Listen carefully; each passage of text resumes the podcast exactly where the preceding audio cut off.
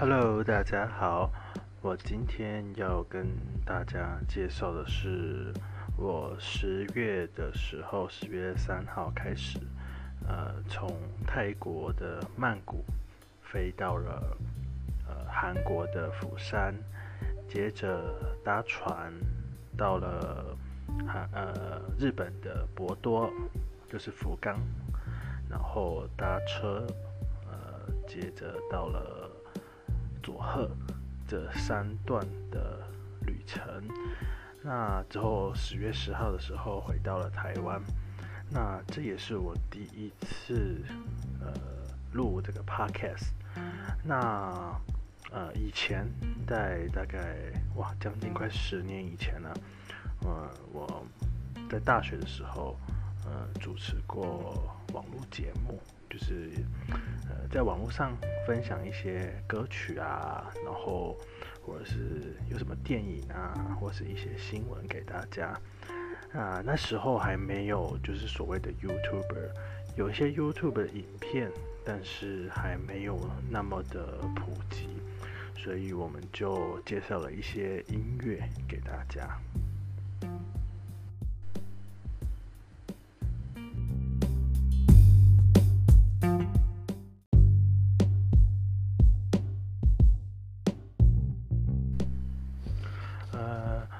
为什么会有这个念头来？是从泰国出发，因为我现在长期都是待在泰国，然后我发现，哎，其实泰国的曼谷飞到釜山也不会很久，大概五到六个小时，睡一个晚上就到了。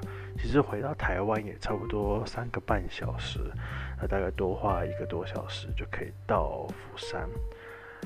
呃，有这个想法呢，其实是大概四五年前，我看到，哎，釜山到福冈居然有船可以搭，那我也查了直线距离，大家知道这个这两个港口的直线距离是多少吗？呃，可以想一下，还是没有任何概念呢？中间，嗯，有一个他们叫做对马海峡，那也就像是台湾海峡这种概念。那直线距离是大概两百零八公里，两百多公里。然后快的船大概三到四个小时可以到，那慢的船的话，就是呃大概七八个小时可以到这样子。好，那我先分享从曼谷出发，我搭的是 Jin Air 真航空，从曼谷飞到釜山。那因为前一个月还蛮多台风，就是在台湾啊、菲律宾、日本、韩国这样绕啊绕。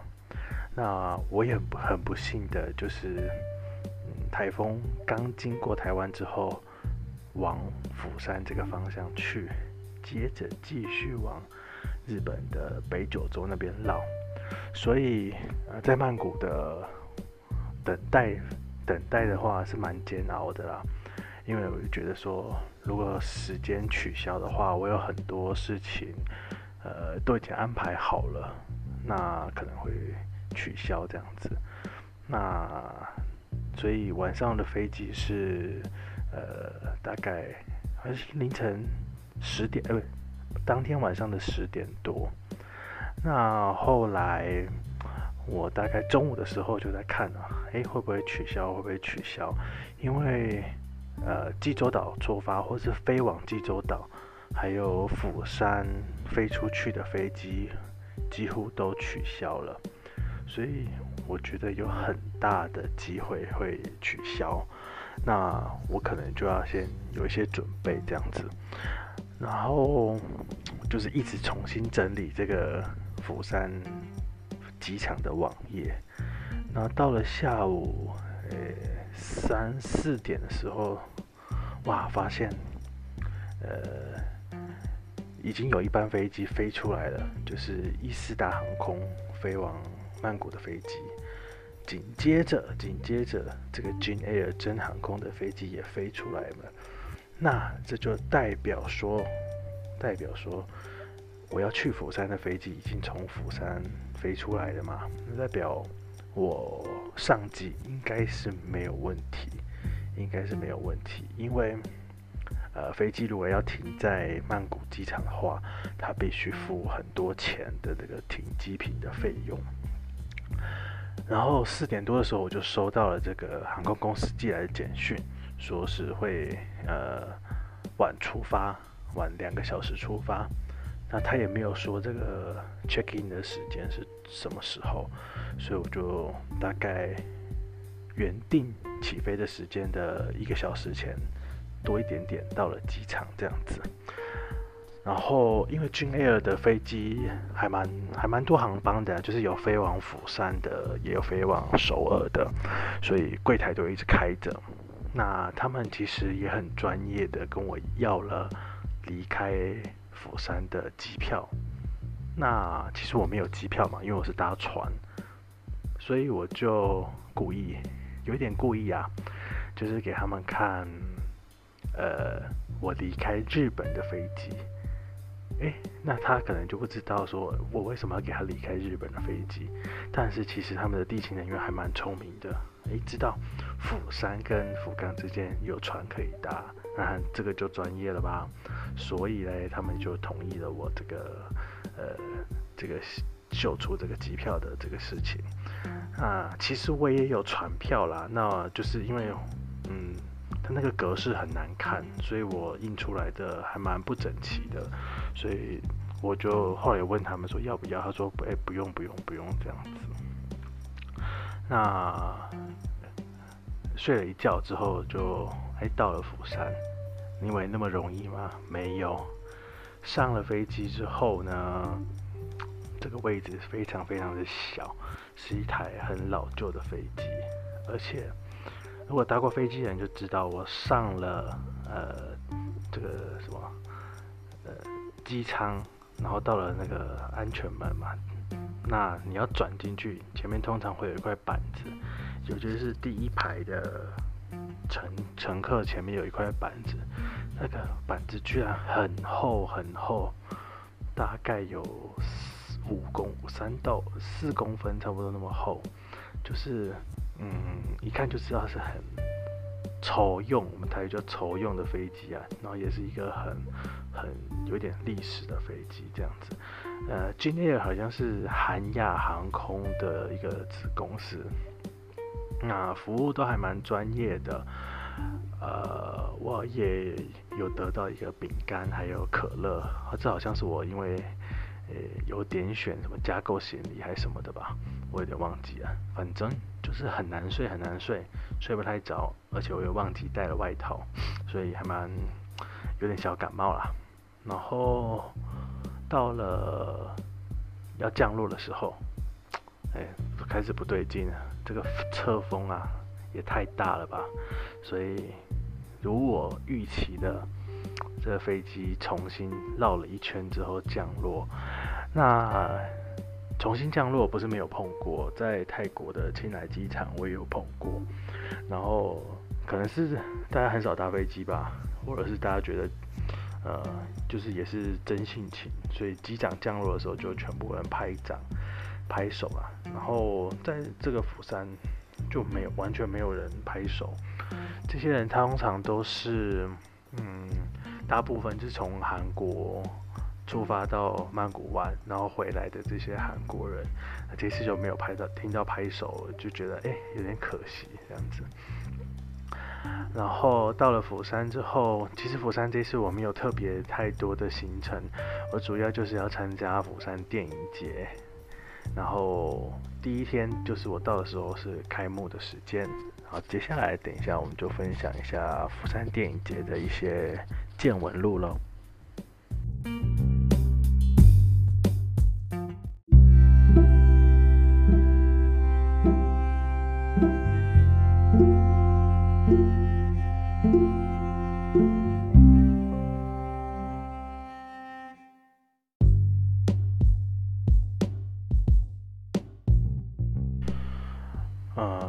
山电影节其实是一个。全亚洲最大的电影节，大家可能最熟悉的就是奥斯卡嘛，然后金球奖这两个最大的奖项。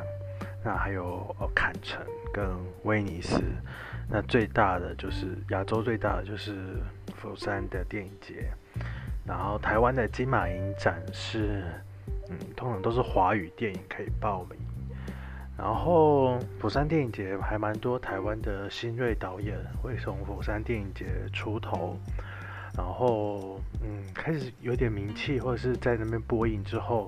回到台湾会比较得到比较多的注目啊。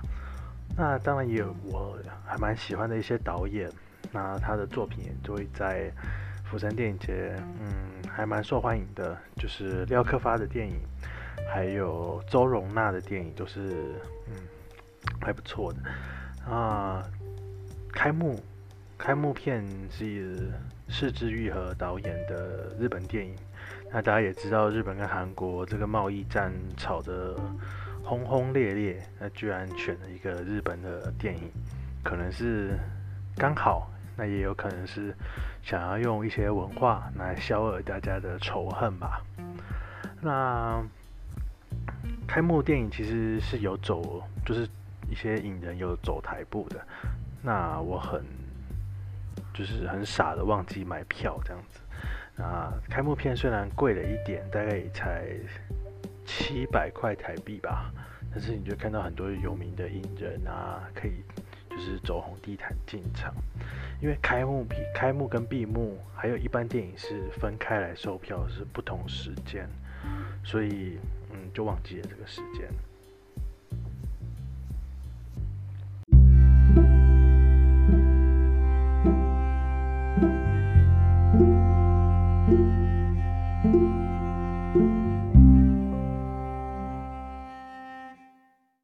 然后，嗯，我选了两部电影，一部是中国的电影，那它在中国放映过了，但是在国外几乎都没有放映过，叫做《腊月正月》。那另外一部电影是，嗯，泰国的电影，就是，呃，去年在泰国青莱的山洞里面，野猪足球队十三个小朋友。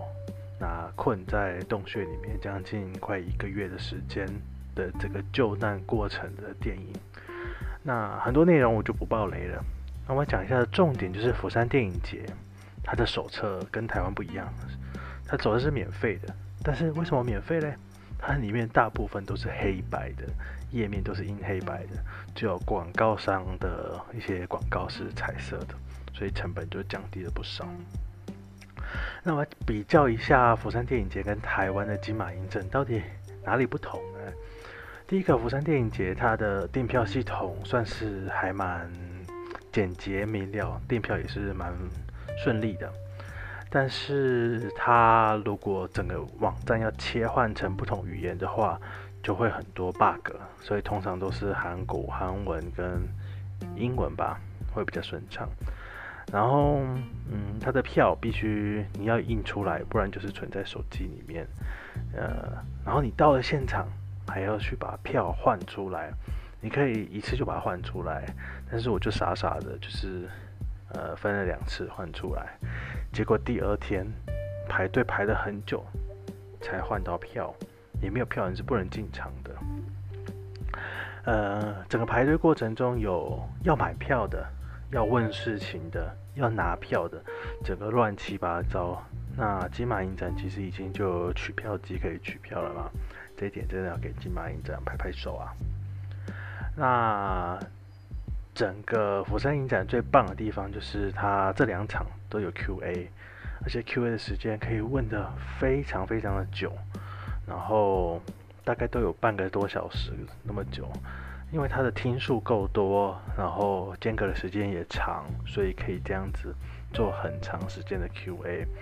因为金马影展都会写说，哎，影人是否出席？那釜山影展就发现，哎，他也没有特别写，但是应该是有啦。但是我刚好都碰到了，所以蛮幸运的。然后我讲的就是釜山影展的动线非常不明显，就是它隐身在电影院里面。但是电影院有些百货公司，它没有那么早开门嘛，所以你要自己找那个入场的地方这样子。然后乱七八糟的，那可能是要很熟悉或者是当地人才知道，因为出了地铁站完全完全没有任何指示，所以如果时间不够的人，还有就是还要嗯提早进去这样子。最后呢，釜山电影节它有个电影馆，那它的商品部很特别，当季就是这一届的电影节的商品必须排队才能进去，就是它的商品部非常非常小。那旁边的商品部是卖着历届的商品，很大间，不用排队。那我不懂为什么不里面都放这一届电影节的商品，然后就是。让多一点人可以买嘞，呃，真的很不懂。我排了快一个小时才买到东西，然后很多人有一些 VR 的互动装置啊，或者是一些节目单什么的，给大家拍照的地方啊，也看到很多家长带着小孩到附近逛逛，买点东西吃，因为有一些可爱的一些呃，这个什么吉祥物啊，或者是一些电影人物，呃。可以跟大家拍照这样子，所以呃，电影人物是说卡，比如说卡通的这些电影人物可以拍拍照这样子，啊，所以还蛮 relax，还蛮舒服的一个空间啊。那好像总共有四五个地方有播这个釜山电影节的电影这样子。那我总之其实还是讲台湾的金马影展，因为我比较熟悉了，所以我还是觉得。呃，比较舒服啦。但是虽然它隐藏在一些像星光影城，如果你刚开始进去的话，你觉得怕怕的这样子。然后大概就是这样子。有机会的人其实可以去体验看看，而且电影票很便宜。釜山电影节电影票折合台币也大概一百六、一百七十块就可以买到了。呃，推荐给大家。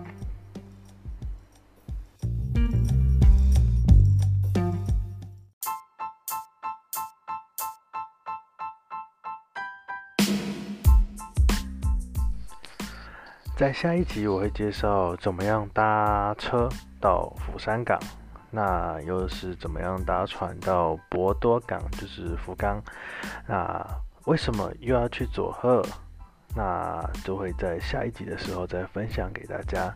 谢谢大家的收听，我们再见喽，拜拜。